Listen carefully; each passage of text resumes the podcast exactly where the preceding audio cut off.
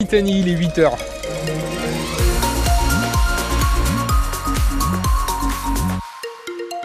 Attention sur la route entre Agen et Montauban, la circulation est fermée sur la 62 dans les deux sens de circulation suite au blocage des agriculteurs et concernant la météo, nuages, grisailles ce week-end et même de la pluie.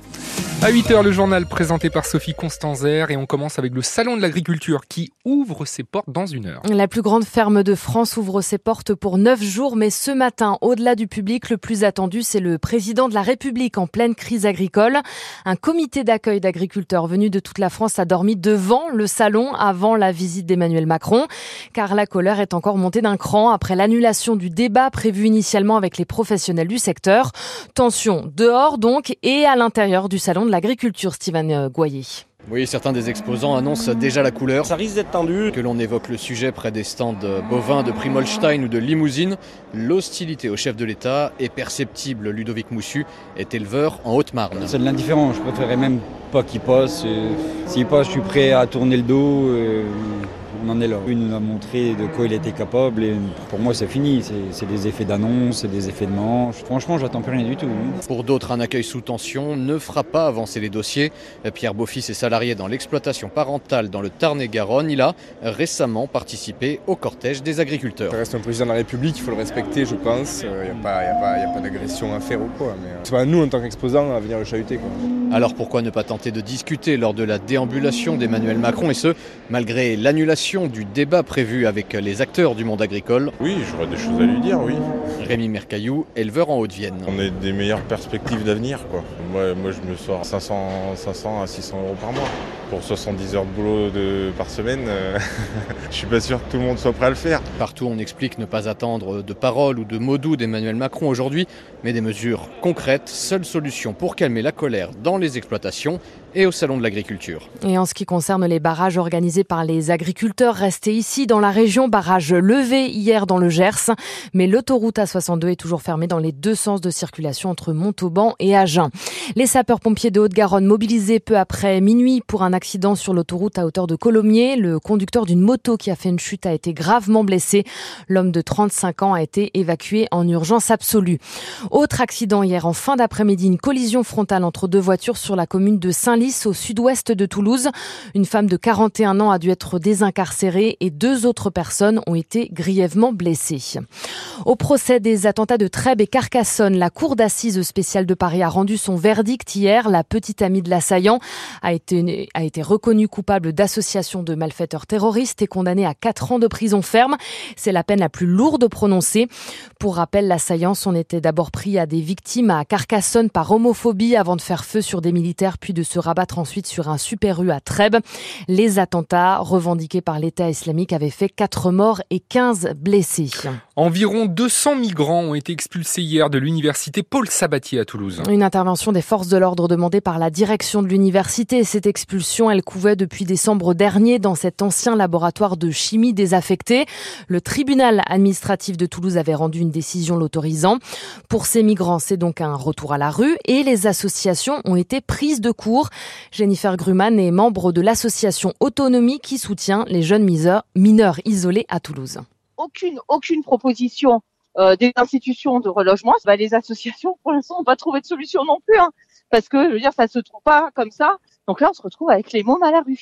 Et en plus, euh, a priori, ils se sont dispersés parce qu'ils ont peur de la police. Là, c'est sûr qu'on se retrouve avec des gamins perdus dans Toulouse. C'est une catastrophe, une catastrophe. Normalement, il devait y avoir des travailleurs sociaux sur place pour proposer des relogements. Et ce que nous, on a vu et les jeunes qui étaient là, qui étaient expulsés, les associations qui étaient là au moment de l'expulsion, ont pu voir qu'il n'y avait aucun interlocuteur. Et de toute façon, on a pu voir que le conseil départemental a dit, oh mon Dieu, miracle, on a, on a logé une femme enceinte, les trois enfants et les autres. Et pourtant, pourtant, la présidente s'était engagée à ne pas demander d'expulsion pendant l'hiver, hein, quand même. Hein. Ça s'est passé cette semaine, en fait, parce qu'en fait, les étudiants sont encore en vacances. Jennifer Gruman de l'association euh, Autonomie, qui précise aussi que ces mineurs étaient pour la plupart euh, scolarisés.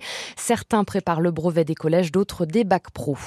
En sport, les premiers pas d'Antoine Dupont dans la cour du rugby à 7. À cinq mois des Jeux Olympiques de Paris, l'équipe de France de rugby à 7 continue sa préparation à Vancouver, au Canada, ce week-end, lors de la quatrième étape du circuit mondial. Contre les États-Unis, avec le numéro 25 dans le dos, Antoine Dupont a eu droit cette nuit à une, ovation. Lors de sa première entrée sous le maillot bleu du rugby à 7, on en oublierait presque qu'un autre Toulousain figure dans cette sélection, Nelson Épée. L'allié n'a plus joué depuis un an à cause d'une blessure grave et il fait son grand retour en bleu, Alexandre Vaux. Oui, 25 février 2023, un samedi soir à Ernest Vallon, Stade Toulousain, section paloise. Le match a démarré depuis moins d'un quart d'heure quand Nelson Epé quitte ses partenaires. L'ailier vient de se blesser gravement au genou, le pire moment de sa carrière. Ouais, franchement, euh, sur, sur le moment, euh, bon après, euh, je suis vite passé euh, à la rééducation et à me projeter pour pas rester sur la, sur la déception de la blessure. S'ensuit une longue convalescence entre Toulouse et le CERS, le centre européen de rééducation du sportif à Cap-Breton dans les Landes. C'est long et j'ai envie de dire d'un côté ça passe aussi vite parce qu'il y a toujours des objectifs. J'étais bien entouré avec mes proches et puis ça, ça endurcit quand même un joueur. Franchement, je me sens mentalement plus fort qu'avant. Après huit mois d'attente, Nelson Epé revient aujourd'hui en pleine possession de ses moyens. C'est un rêve d'enfant de participer euh, aux Jeux Olympiques euh, qui plus est à Paris. Nous, on vise, on vise toujours haut, donc euh, bien sûr que c'est une médaille. En pensant un peu plus de couleur jaune la médaille. Et pour se préparer au mieux, les Bleus visent au moins une victoire lors des cinq dernières étapes du circuit. À noter que l'équipe de France de rugby à 7 a gagné ses deux premiers matchs de poule cette nuit au tournoi de Vancouver, victoire contre les États-Unis et les Samoa. Enfin, dans le tournoi des Six Nations, sept Toulousains figurent sur la feuille de match pour le troisième match du 15 de France contre l'Italie. Ce sera demain à 16h. Composition complète sur notre site francebleu.fr. La météo, à Eh ben, une météo euh, grise et euh, nuageuse en fait. Parce que des fois il peut avoir des nuages mais des nuages blancs. Là ça va être des nuages gris. En tout cas c'est ce que nous dit euh, Météo France. Donc c'est pas terrible. De la pluie aussi. La bonne nouvelle c'est que normalement on devrait voir un petit peu de soleil à partir de 11h du vent pour nous accompagner aujourd'hui avec 40 à 50 km par heure. Et puis un mercure quand même assez frais puisqu'il fait 5-6 degrés en ce moment même. 8 au meilleur de la matinée aux alentours de 10h30 11h et puis 10 degrés seulement cet après-midi. Euh, demain du gris des nuages très nuageux même. Et il va tomber de de très grosses gouttes sur le midi toulousain, de belles averses à partir de 7-8 heures jusqu'aux alentours de 14 heures avant une accalmie et un retour des averses en fin d'après-midi. Et pour les températures, comptez 7 degrés au mieux demain matin et 9 pour demain après-midi. Du côté du trafic, si vous arrivez sur France Bleu Occitanie, ne prenez pas la 62 en direction de Bordeaux puisque la 62 est toujours fermée à la circulation entre Agen et Montauban dans les deux sens de circulation sur 70 km ensuite au blocage des agriculteurs partout D'ailleurs, ça roule. 8 heures passées de 7 minutes.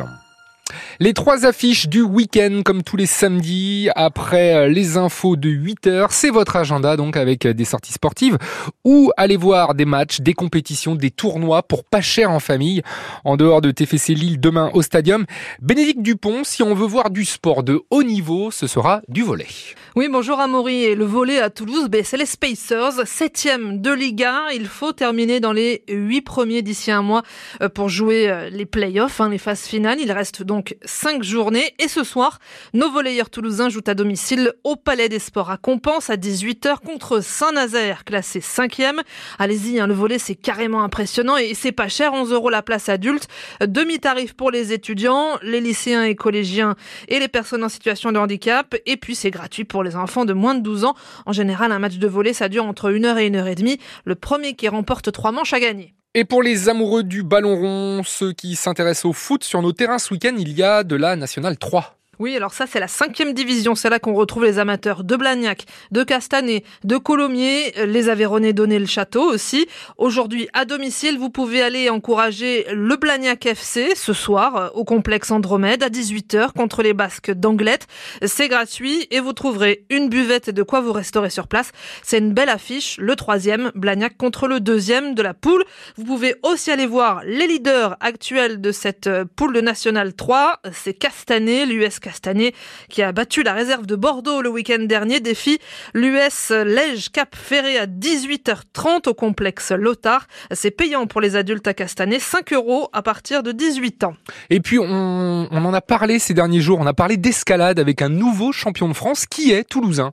Oui, c'est vrai, c'est Quito Martini, 17 ans, licencié au block-out au 7 denier. Il a surpris tout le monde le week-end dernier au championnat de France. Alors si jamais euh, ça vous donne envie d'aller voir de l'escalade ce week-end, vous pouvez aller à Tournefeuille, à l'espace des Kéfés, qui a ouvert il y a 7 ans, euh, essentiellement pour le hand et pour l'escalade, avec une très jolie salle pour le tag, le Tournefeuille Altitude Grimpe, une salle qui a l'habitude d'accueillir euh, de grandes compétitions. Il y a eu par exemple en 2019 les qualifications pour les JO de Tokyo. Ce week-end, c'est plus modeste, mais c'est l'occasion de découvrir la discipline. Aujourd'hui, ce sont les 10-14 ans qui s'affrontent en régional de 9h à 18h. Et puis demain, plus impressionnant, la Coupe d'Occitanie pour les adultes. Ça se passe au Café, à l'ouest de Tournefeuille, tout à côté de Plaisance du Touche. Merci beaucoup, Bénédicte